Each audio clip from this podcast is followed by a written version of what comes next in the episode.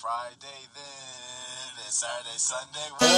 It's Friday again, it's Saturday, Sunday.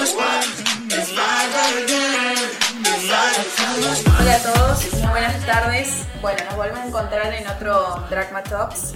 Esta vez eh, sin Carlita, hoy la estamos extrañando más que nunca. Eh, me acompaña Agustina Regui y bueno, yo soy Candelaria Sánchez Pro. ¿Cómo andas, Agus? ¿Qué tal? Buenas tardes. Sí, la verdad que Duro sin Carla. Difícil, difícil, Pero bueno, la verdad que vamos a intentar hacer lo mejor que podamos. Sin Carla, te, te, mandamos un saludo de paso, que nos va a estar escuchando. Eh, pero bueno, la idea es eh, nosotros dos darle alguna identidad. No vamos a poder hacer lo que hacía Carla, pero vamos a intentar que algo a ustedes les sirva.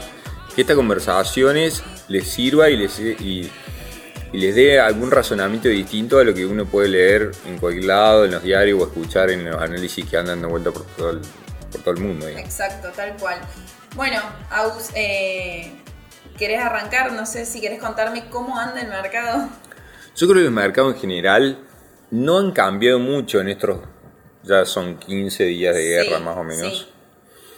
Como venimos hablando, y si uno se ya explicábamos, o sea, la baja ya venía de antes, etcétera, pero si uno empieza a mirar mercados, eh, hay algunas cosas eh, interesantes que, suceden. Sí. Eh, más allá que el estándar esté hoy 8 y casi 9% abajo en lo que ve el año, Nasdaq está más o menos 15%, 16% abajo, pero hay algunas otras cosas que están positivas. Y, creo que tienen que. Y el trasfondo de lo, de lo que está positivo es un favoritismo hacia el tema commodities, materiales básicos, monedas, eh, oro, plata, etcétera. Sí, Una, tendencia muy marcada desde que por lo menos arrancó la guerra, lo venimos. Y antes ya venía. Ese crecimiento ya venía de antes. Y con la guerra se acrecentó y, todo lo empezamos a mirar. Porque antes no lo estábamos mirando seguramente con la atención que hoy todo el mundo está mirando ahí. Entonces, en ese, en ese, digamos, en esa particularidad, Brasil resulta que ya está más 20% arriba. Sí. En lo que vale el año en dólares. ¿No? Y lo cual eh, no es menor en un mundo que está todo, haciéndose pedazos. Sí. Y si uno se pone a ver, las razones por las cuales está Brasil positivo son las mismas que dijimos recién. Sí, exacto. Entonces yo creo que eso es bueno para Argentina. Acá sí vamos un poquito a lo local. Es bueno para Argentina en términos de viento a favor mundial. Y también es bueno que hoy, ayer se haya votado a favor, por lo menos, con algunas características no tan eh, yo creo, saludable para la oposición. Pero bueno, eh, la cuestión que en diputados el acuerdo pasó. Exacto, eh, ayer se aprobó con un voto a favor de 111 diputados, no, perdón, 202 diputados, de los cuales 111 pertenecían a la oposición. Fíjate la locura en que estamos viendo, ¿no? O sea, es, es un acuerdo donde ni el propio partido que lo propone lo vote en su mayoría a favor. O sea, una, un proyecto de la, del oficialismo se aprueba gracias a los votos de la oposición y no a los votos propios. O sea, o sea, yo creo que a la larga, bueno, yo no soy una lista política, ya lo sabemos, ¿no? Pero digamos, hay esas cosas que pasan en Argentina. La oposición se colgó el cuadrito de responsable si este plan fracasa. Entonces, el gobierno propone, pero no se no dice, bueno, si fracasamos, te podría decir el de mañana, bueno, pero yo no estaba de acuerdo tanto. Sí, pero bueno. aprobó la oposición. Es de esperar que la semana que viene también el Senado pase algo similar o, pero sea aprobado. El lunes entra ya en senadores en la Cámara Alta y yo creo que ya la semana que viene seguramente vamos a poder decir que tenemos un acuerdo con el FMI firmado y listo. Ahora, yo sobre, sobre el, acuerdo en, en, sí mismo, digamos, creo que yo no, yo, y esta es mi opinión, no sé si va a ser catalizador para que la Argentina mejore desde este punto en términos de precio de los activos. Sí puede ser un poquitín, está favoreciendo, creo yo, eh, y lo estamos viendo, en un, en, una, en un achicamiento de la brecha. Exacto, sí. Entre, entre lo que es dólar oficial y dólar MEP o dólar CCL, siempre la brecha va entre un 60 y un 100 o arriba de 100, llegamos a verla este año. Em, y ahora está aproximadamente entre un 75 y un 80% la brecha. ¿Vos considerás, Agus, que eh, eso nos marca que el dólar está barato, por así decirlo? O... Yo creo que una, es una manera de verlo y me parece que sí, que estamos en niveles de brecha cercanos al, al piso. Yo no veo razones por las que quizá puede bajar de corto plazo a niveles de 70, 65, 55 si querés, puede ser, puede pasar. Pero no veo razones para que vaya a 20, 30 o 10%. Ahora yo no la veo. ¿Por qué? Principalmente porque la única restricción que le pone este acuerdo al, al, tema emisión de pesos es al financiamiento directo por emisión del Central Tesoro.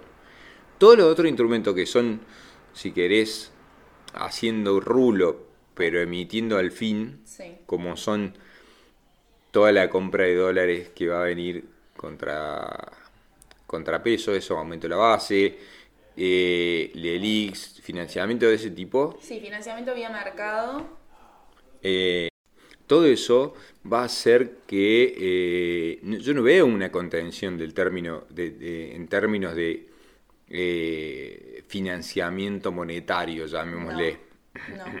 Entonces, yo creo que la presión sobre precio principalmente, por eso los activos en ser siguen lamentablemente siendo el número uno a buscar hoy. y el dólar a la larga también lo va a sentir a, esos pesos en la casa. ¿Crees que esta brecha es, mm, no sé si inmediata, pero medio de corto plazo que puede volver a subir y... Yo creo que en el mediano sí. Bien. No sé cuánto va a durar con esta tendencia, pero yo creo que en el mediano sí. Yo creo que la velocidad del ajuste del dólar oficial también está por acá, no va a ser más fuerte. Por eso si, si se quiere se pincharon un poquito los, los productos Dollar Link. Sí, en cuanto a eso, a ver, ya vimos que un salto en el tipo de cambio eh, oficial de manera discrecional no va a ocurrir o está prácticamente descontado en su totalidad. Hoy aproximadamente hay un, una devaluación de un 2,8 mensual que se puede incrementar un poquito, pero no creemos que eh, llegue a equiparar a lo que es la inflación hoy en día. De hecho, la inflación para marzo según nuestros cálculos y lo que estoy escuchando también de gente que sabe más que nosotros, digamos, eh, son niveles de 4 y medio y más también. 4 cuatro, largo, digamos, o sea, para marzo, ¿no?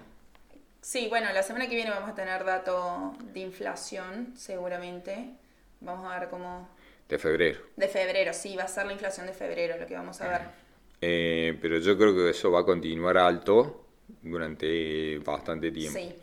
Con lo cual, yo sí creo que eh, el que puede ir acumulando, eh, ir siguiendo dolarizando, me parece que no está mal.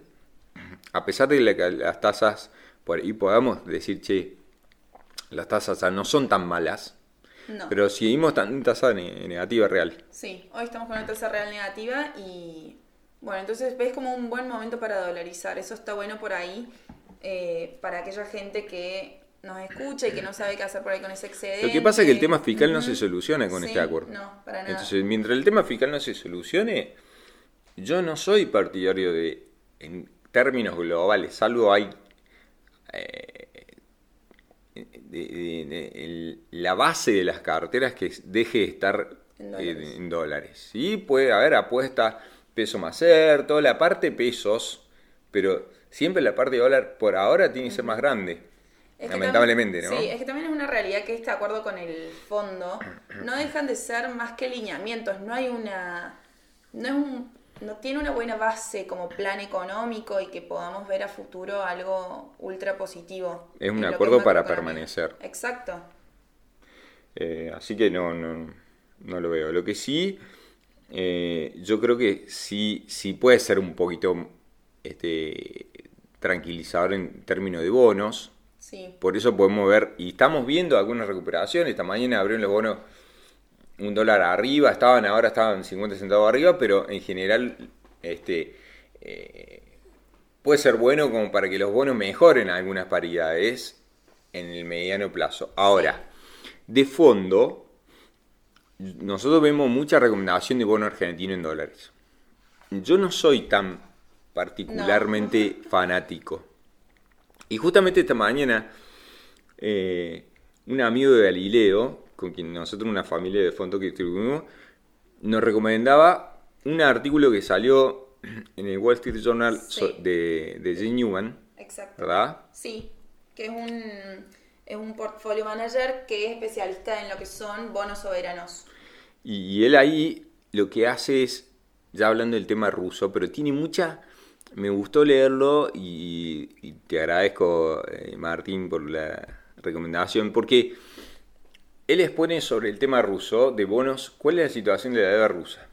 Entonces ahí él muestra que, si bien eh, con el correr de los años, la seguridad de las jurisdicciones, tipo ley Nueva York, han sido, han ido perdiendo efectividad Exacto. para el inversor. Entonces ya no son tan de tanta cobertura como lo eran hace algunos años. Y, es, y, digamos, y tiene razón en eso. Y lo vimos en, la- en las negociaciones argentinas, que no- nosotros las conocemos bien y las sabemos de memoria porque las vivimos. Y vimos cómo el inversor retail cada vez tiene menos poder. Entonces, Rusia particularmente es un país que no resignó la jurisdicción, si bien los inscribió en Londres y en Nueva York, no ha, ha rescindido la jurisdicción de litigio a esas, eh, a esas plazas, se las, man- las mantuvo. Y en su momento los portfolios seguramente que lo sabían, pero decidieron invertir igual en Rusia. De hecho hay bastante cantidad de dólares puestos ahí. Sí, em, en, el en los últimos días Putin eh, comunicó que incluso si el problema con la deuda rusa eh, se agravaba, él iba a considerar abonarle a todos los tenedores de bonos de países que no estuvieran alineados con su política en rublos.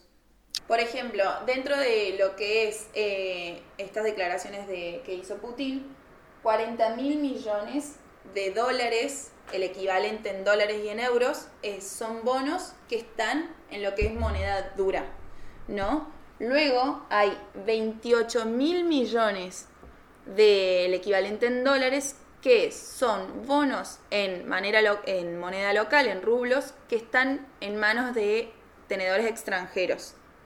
O sea, todo eso es localizable, digamos. Exacto. O sea, lo, eh, lo puedes reperfilar, lo puedes pagar con lo que vos rublos. quieras. Incluso hay 15 mil millones eh, de dólares, eh, su equivalente en, en bonos, que Rusia cuenta con el derecho contractual de pagarlos en rublos si así lo decide, por más o sea, que la sean... letra chica ya te está diciendo, si quiero, Hacen lo por que más que diga dólares, este papelito te doy rubros. Exactamente, sí. Bueno, imagínense, fíjate que ese caso ruso, que está muy bueno en el artículo, imagínense eso, ya lo vivimos en parte para el inversor chico, en los, los canjes de Argentina 2005, 2010 Sí. y el último. En el, el- el- mundo cada vez más favorable, hasta incluso el Tesoro estadounidense, ¿no? presentando a Amicus Curiae y todas esas cosas, em- favorece los desfalcos soberanos. Con lo cual, para, a mi entender, ¿no? invertir en soberanos, argentinos en este caso, tengo un, ups- un upside seguramente de precio que está, y yo no lo voy a negar, porque sí hay potencial de suba en bono argentino, sin duda, pero yo hoy, con, ante la experiencia, prefiero acciones. Si voy a jugarme una ficha en Argentina, prefiero acciones, Sí. donde el upside es mucho más alto y no tengo todo este riesgo legal y etcétera para un retail, que sí lo tengo en los bonos. Es más, digamos, eh, si yo eh, soy un inversor en bonos, eh, hasta te diría, quizá prefiero pesos, que tampoco va a estar exento de algún eventual problema en el futuro. No, para nada. Porque la bola de pesos se sigue agrandando y yo creo Sí. que va a ser un dolor de cabeza en algún momento, no ahora. Sí. Pero en algún momento vamos a estar hablando. Por eso cuando dijimos, hoy sí, peso ser, que casi todo es soberano, vamos con eso. Pero en algún momento, cuidado porque puede venir un dolor de Sí. cabeza de acá a unos años. Yo creo que va a ser por allá por 22, eh, perdón, por 24, 25, cuando llegue el momento de ver qué hacemos con los bonos en Exacto. dólares. La pelota de peso no sé dónde estará, una bola de nieve. Quizá en algún punto antes ya tenemos dolor de cabeza, pero bueno, creo que el mundo, como el mundo nos, está, nos va a soplar a favor quizá durante todo este, este próximos tiempos, el, el margen de estiramiento va a ser más grande Sí. que antes. ¿no? Entonces, eso es por el lado, y ya para si querés empalmar un poquito con, con afuera.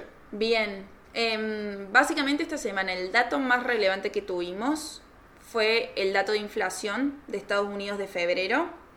Fue de un 0,8 mensual que hace un acumulado anual eh, año a año del 7,9. Que si bien va en línea con las expectativas del mercado, con lo que se esperaba, no deja de ser la inflación más alta de Estados Unidos en los últimos 40 años. Eh, ¿qué, ¿Qué opinás sobre esto, Agus? ¿Qué sensación te da a vos? Yo sí miro, eh, yo sigo pensando que los números de inflación, aunque pueden venir al- altos ahora y de cortísimo el mes que viene, el otro, el otro, por el tema de la guerra quizá va a exacerbar eso, esa- Sí. esos números. Seguramente. Pero yo sigo mirando, si yo miro las tasas de break-even, que son las que te indican qué están pensando, qué están pensando los operadores de bonos hacia adelante respecto de la inflación, no estamos como en 2020, cuando los bonos te marcaban que a 2, la, la- la expectativa a 2, 5 y 10 años vista era mucho más alta que la, de, la actual de aquel momento. Sí, Yo si miro hoy esas, esos break-even, me da que a 2, 5 y 10 las expectativas son de inflación mucho menores a las actuales. bien. O sea, O sea, creo, creo que vamos a ver un pico eh, los próximos meses, pero se va a... va prontamente se va, nos vamos a dar cuenta que las proyecciones, como dijimos la otra vez, junto con Carla, las proyecciones van a ser, eh, es- van a haber sido exageradas aún con la guerra incorporada Bien. dentro de esa proyección, ¿no? Entonces, yo creo que sí hay problema de abastecimiento, va a haber problema de abastecimiento Sí. porque con estos precios de los metales ya empieza a afectar mercados de bien, etcétera, también tráfico de internacional, etcétera, todo eso, pero creo que y creo que el mercado está empezando a validar esa opinión, que no es mía, ¿no? Es de muchos otros analistas, pero es la que yo ah, la que vos compartís. sí, eh, creo, digamos. Porque porque el mercado está más o menos en el mismo punto de hace Sí. de 15 días. O sea, por supuesto que tuvo días de extrema volatilidad. Sí, mucha volatilidad. Por ejemplo, el miércoles se vio algo que no lo veíamos desde 2017, que fue que en un mismo día hubo más de 8 movimientos intradiarios de más de un 1% en el S&P. Eh, eso indica la... Entre, entre movimientos para sub y baja. Exactamente, eso indica la alta volatilidad que está viendo ahora el mercado. Eh, pero bueno, yo creo que es parte de la misma coyuntura que estamos viviendo. Entonces yo creo que eso, básicamente lo que estamos viendo es que el mercado está volátil, pero eh, est- estabiliza, ¿cómo decirlo? Establemente volátil, Sí. para decirle y, y contradictoriamente, pero está, no, este- no se está derrumbando todavía, salvo Rusia, por supuesto, que si yo veo el índice de acciones está 40 abajo, pero porque dejó operar el Exacto. 25 de febrero, pero Sí. los bonos, hay bonos que están 90% abajo, sin, no sé, de bro. Pero creo, y, y puede incluso tener un evento de deuda en las próximas semanas o Sí, meses, pero sí. quizá veamos un default ruso en términos de esto que, que estamos hablando antes. Creo que Rusia está hasta te diría, preparando el terreno para un default. Sí. Porque está medio como avisando, y esos mensajes ya lo hemos visto acá en Argentina localmente, así que ya sabemos, esa, ese discurso previo ya lo estamos viendo en Rusia, es un idioma que conocemos en Argentina, pero más allá de eso, que para mí sería muy encapsulado, porque incluso la relación con Estados Unidos es ínfima en términos comerciales, suspendieron, Estados Unidos suspendió la compra de... Este año, esta semana, perdón, eh, prohibieron todo lo que son importaciones de petróleo, gas y derivados energéticos de Rusia, pero en realidad no supone para Estados Unidos uno de sus principales socios comerciales en esos términos, entonces más allá de otra sanción hacia Rusia, no, no se espera que eso genere un problema en lo que es Estados Unidos en sí. Y de hecho, eh, las importaciones totales directas de Rusia a Estados Unidos son totales de todos los bienes son el 1%. Exacto. son más sanciones para no sancionar, pero sí hay un ahogamiento financiero que le están haciendo. Entonces, eso va, yo creo que va a tener un efecto. Pero en términos de mercados generales, yo veo eh, cierta, aunque volatilidad, misma zona y sí creo que hay sectores que están empezando o continuando eh, cierta consolidación. Sí. Que tiene que ver con los con commodities, metales, oro, etcétera, y que más allá de la coyuntura exacerbada por la guerra, están convirtiéndose en mercados alcistas. Sí. Y espero que también pase con los mercados emergentes, que hay quizá algún posible despegue ahí, pero bueno, lo veremos con el correr del año y, lo estaremos comentando. Bueno, eh, espero que les haya gustado el podcast de hoy, el primero sin Carla. Vamos a ir mejorando seguramente. Esperemos que sí. Esperemos. Eh, les deseamos a todos un muy lindo fin de semana y un muy buen comienzo de la próxima semana.